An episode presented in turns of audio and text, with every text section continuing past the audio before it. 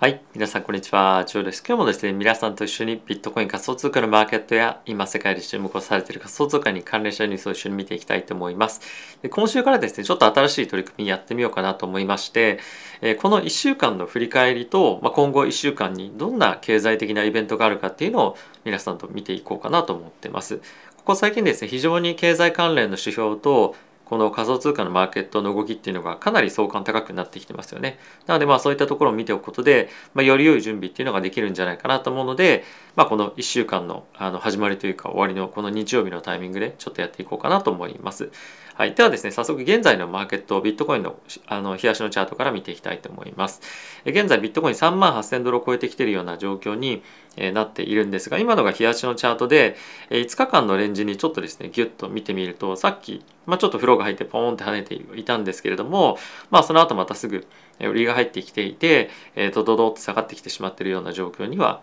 あります。で、まあ、今ここから上値をどこに狙っていくかっていうところの目線で見てみると、え直近の高値っていうところが3万8900ドルですねこのまあポンと跳ねてるところなんですけれども、まあ、その辺り3万89003万9000ぐらいを、まあ、上値のキャップと一つするんじゃないかなと思っています。で後ほどもちょっと触れていくんですけれども今週に関しては米国の決算だったりとかまああとはですね雇用統計が金曜日にあるんですね。なのでまあそういったところで、まあ、雇用関係の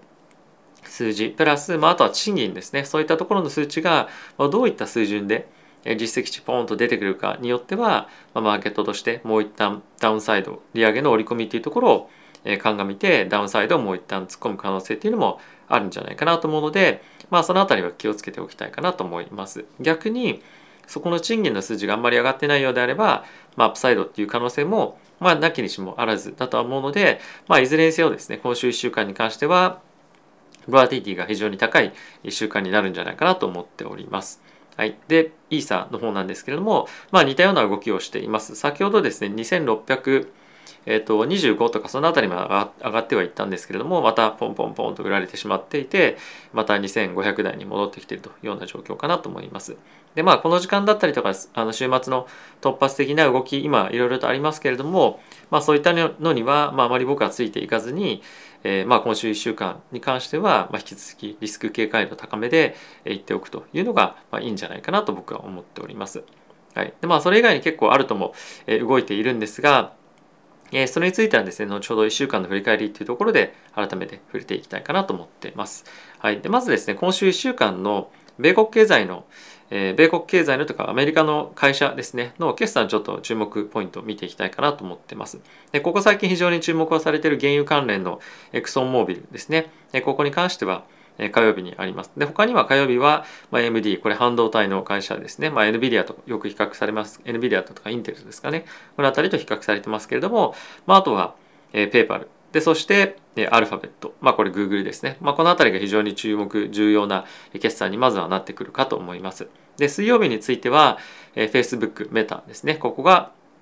出てくるというところで大きく注目をされるかなと思います。まあそれ以外にはクアルコム、まあ、この辺りも重要なんですけれどもまあなんといってもやっぱりこのインパクトという観点ではメタの方が大きいかなと思います。はい、で木曜日なんですけれどもまあここは Amazon ですね、まあ、こういったところが出てくるので、まあ、テック関連の大型銘柄非常に重要なのかなと思います。まあ、あとはまあ企業という観点でまあ、注目される企業としてはあの医薬のメルクだったりとかあとフォードですねこういったところも出てくるので、まあ、注目はしておきたいかなと思っています。まあ、こんなあのところで十分かなと思います。他にももちろん重要な企業あるんですけれどもまずは GAFAM 関連だったりとかっていうところを中心に決算しっかりと見ていくことが重要になってくるんじゃないかなと思っています。はい、で、えーと、さっきもちょっと触れたんですけれども今週の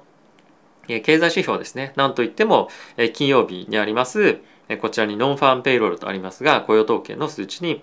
なってます。で、現在の予想としては、まあ、大体21万人ぐらいですかね、を予想しているんですけれども、まあ、こういったところの数字に関してはそんなに正直インパクトというか影響はないのかなと、もう完全雇用にある程度かなり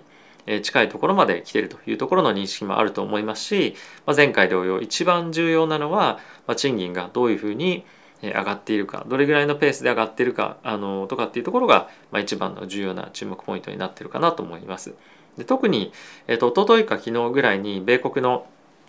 経済指標の中で、えー、雇用に関するコストっていうのが、まあ、ちょっと緩やかに上昇率が緩やかになってきてるっていうような数値も出てきてはいるので、まあ、そういったところで、まあ、若干緩やかな、まあ、高騰じゃないですけども、えそういったところが出てくるとマーケットもう一段安心感っていうのが出てきて、まあ、ちょっと底を打ったような感じでアップサイドを狙いに行く短期的にかもしれませんが、まあ、動きも出てくるかもしれないなっていうのはありますね。まあ、そういった数値が出てくるようであれば、まあ、ショートカバーを伴っての上昇っていうのが起きやすいのかなと思うので、まあ、急激なまたボラティティが高まるような状況に今週の金曜日木曜日あたりはなってくるんじゃないかなと思うので少し気をつけていただけるといいんじゃないかなと思ってます。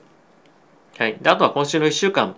どんなニュースが仮想通貨の中であったかっていうのを、まあ、こちらの記事を持って一緒に見ていきたいと思うんですけれども、まあ、この中で大きく取り上げられていたのは、え、ソラーナの動きでした。ソラーナに関しては非常にあの、まあ、注目を集めるチェーンではあると思うんですけれども、えっと、かなりスピード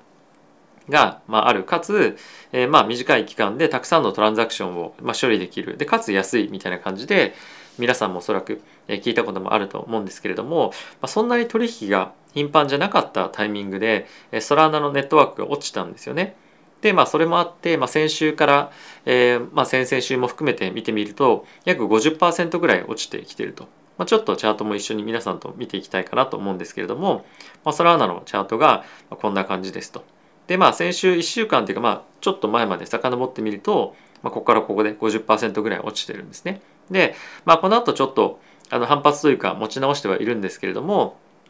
まあ、こういったところでさらにドドドっていうふうに、ま、もっと下がっていかなかったっていうところもあって、まあ、ある程度安心感はありますねみたいな感じの記事になってるんですが、まあ、これ安心感と取るっていうのはちょっと僕はよくわからないんですがあの一応こういったところは注目されていくかなと思います。でこの辺りに対して今後どういうふうに対応していくのかとかっていうところは、非常にやはり注目注目度が高まるポイントだと思うんですけれども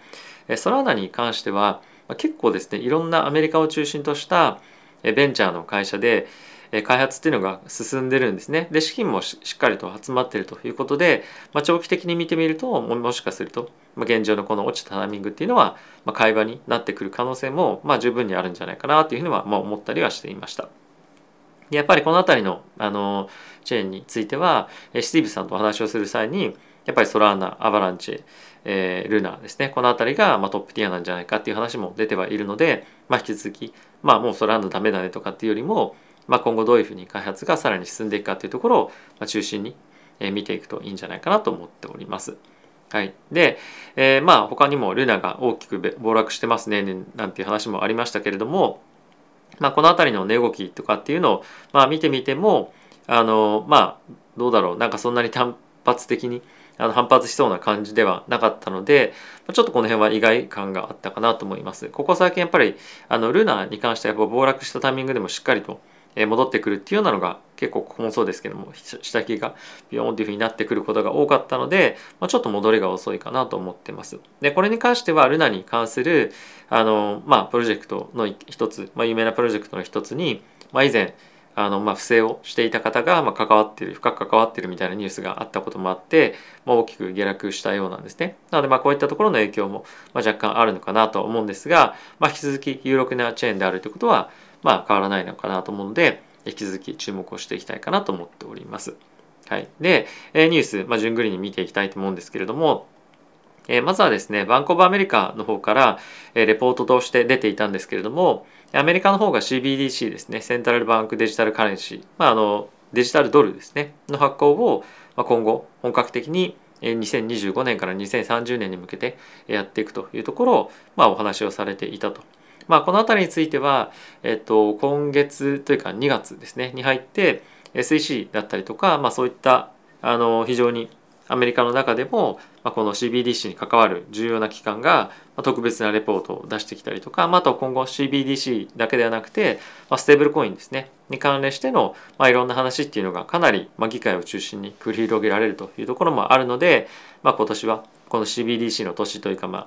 あのステーブルコイン関係の年になるんじゃないかなと思ってますので、まあ、この動向っていうのは非常に重要なので追っていこうかなと思っております。はい、でもう一つ次のニュースなんですが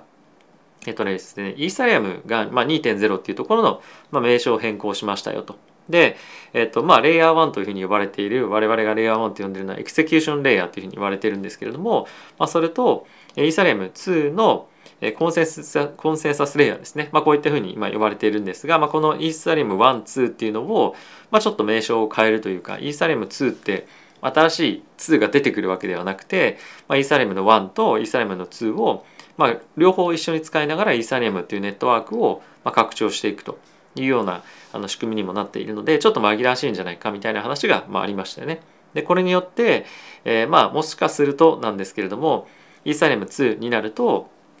まあ、税金の発生とかっていうのが、まあ、かなり変わってくるんじゃないかみたいな、まあ、一気にその何て言うんですかセキュリティ認定されるんじゃないかみたいな話が、まあ、結構あったと思うんですけれども、まあ、こういったところで、まあ、仕組みを少し理解してみるとあの全くそういった議論には正直ならないんじゃないかっていうような見方もあると思うので、まあ、この辺りについてはどういうふうに、そういったセキュリティ面っていうとかセキュリティ面というかその証券なのかどうかっていうところの、まあ、議論がどう進んでいくのかっていうところも楽しみですし、まあ、あとは今後の2、まあ、この2.0っていうふうにまあ今回言いますけども、まあ、そこに移行というか、あのまた開発発展していく中で、まあ、どういった形でこのイーサリアムがまあより使われるでプラスこのイーサリアムのチェーンがさらにまあ DeFi だったりとかっていうところに波及していくのかは非常に楽しみかなと思っております。はい、で次のニュースなんですけれども、えー、火曜日にはですねロシアがクリプトを全面的に禁止バンしますよということをまあ、ロシアの中央銀行ですねが発表したんですけれども、その次の日にプーチン大統領としてはあのクリプトに関してもバンしませんよとマイニングは非常にロシアの経済にとっても、まあ非常に重要な立ち位置でもあるので、この辺りは戦略的に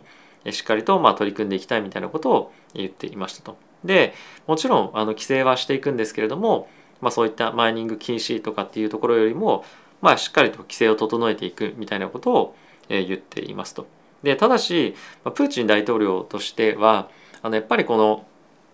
まあ、ただしというかやっぱその仮想通貨暗号資産に関しては、まあ、非常に重要な彼にとってツールだと思うんですね。というのも今、えー、ウクライナ情勢のところもあって非常にアメリカとの関係が、まあ、ギクシャクしていると。でそんなこともあってロシアの中央銀行としては今ドルをできるだけ保有しないようにしているほぼ持ってないと思うんですけど、まあ、そういったところもあってやっぱりビットコインのあの価値っていうのは彼らにとってまあ今結構相対的に高いと思うんですね他の人に比べると。なのでまあそういったところのあの視点を見てみるとやっぱりこの仮想通貨を全面的に否定する禁止するっていうのは国としてでもしくはそのプーチン大統領としても個人的にも良くないのかなと思うので、まあ、こういったところをどういうふうに彼らとしては進めていくのかっていうのは注目したいかなと思っております。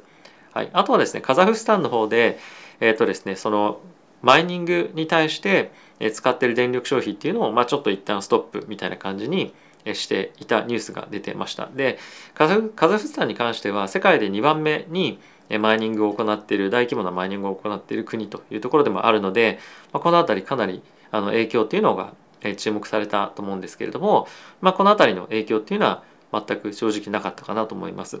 で中国がマイニング禁止とかというになった時にはあの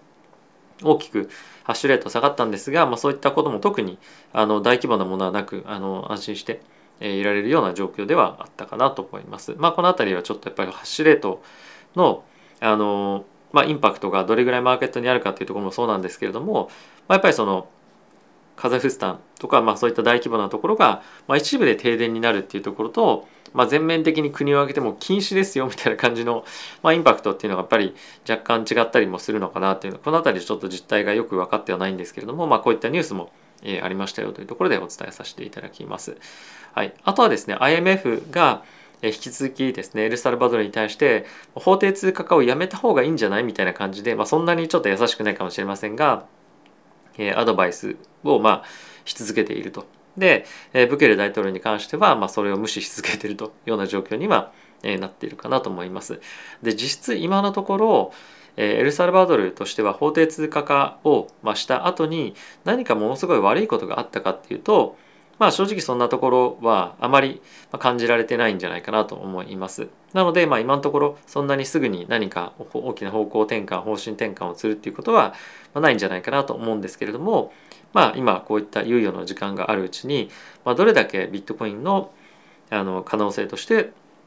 どんどんどんどん発展させてそれを国に取り込んでいくかっていうところの効果をですね国民に実感してもらうっていうのも非常に重要なポイントなのかなと思うので、まあ、一刻も早くそういったところだったりとかまあとはその地熱を使ったビットコインのマイニングを進めたりとかあとはそういったところをより民間の企業に対して提供していくことでマイニングの企業を誘致をしたりとかっていうのが、まあ、もっともっとですね進むとマーケットとしてはこのビットコインの法定通貨化っていうところに対してあの評価っていうところももう少し出てくるのかなと思いますしまた他の国々に対して、えー、もっとビットコイン法定通貨化した方がいいよとか、まあ、法定通貨化しないとしても、まあ、ある程度その国内もしくはその海外送金のペイメントのシステムとして有効活用するっていうところを、まあ、より訴求しやすくなるんじゃないかなとは思っております。はい、で次なんですけれども、えっ、ー、とアメリカの方ですねでフィデリティがビットコインの ETF を提出していたんですが、まあ、これが否認をされたということがニュースにもなっていました。やっぱりこのビットコインの ETF についてはかなりやっぱハードルが現物というのは高いなという感じがしてきてますよね。でというのもやっぱりこれまでであればビットコインの現物の ETF に関しては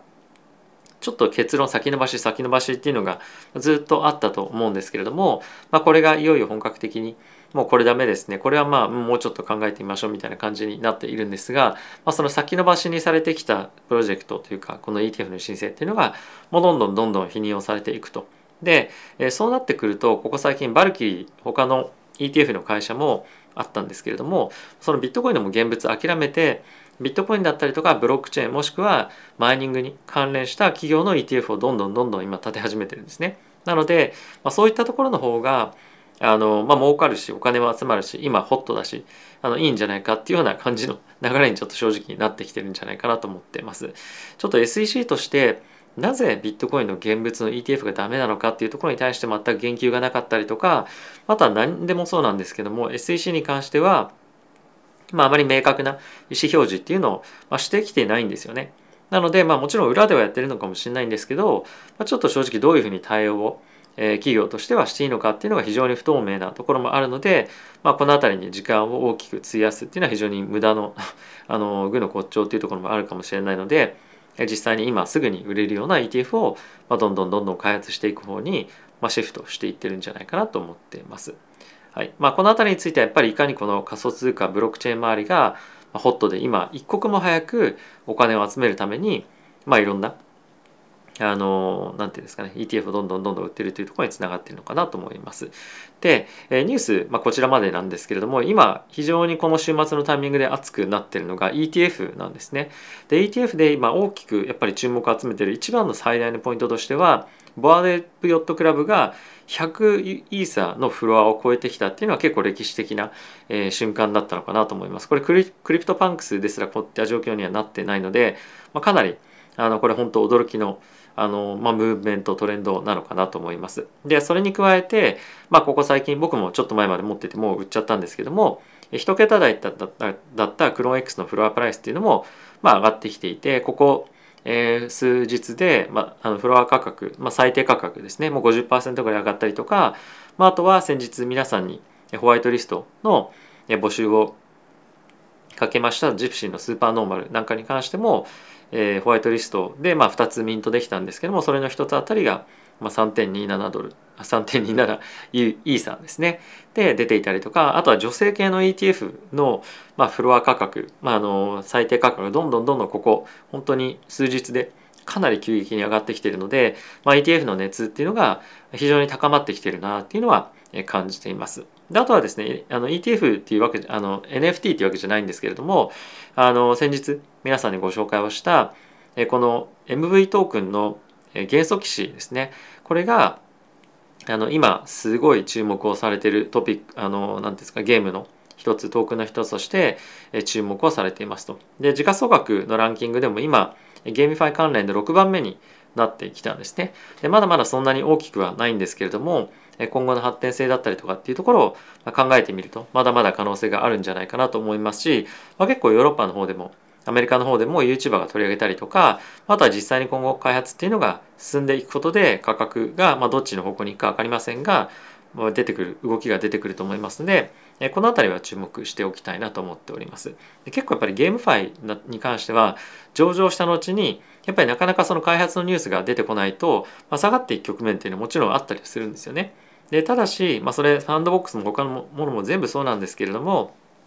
やっぱりその関連ニュースっていうのが、まあ、出てきたりとか、まあ、あとは実際にいろんな企業との提携だったりとかっていうのが出てくることによって価格の動きっていうのも今後さらに出てくると思うのでこの辺りについてはまああの短期的に本当1日2日でドーンって上がってうわ下がったみたいな感じよりも、まあ、長期的にこのプロジェクトに関わっている人たちがどういうふうに開発を進めていこうかっていうようなそういうロードマップだったりとか計画っていうのをそのニュースがある都度に、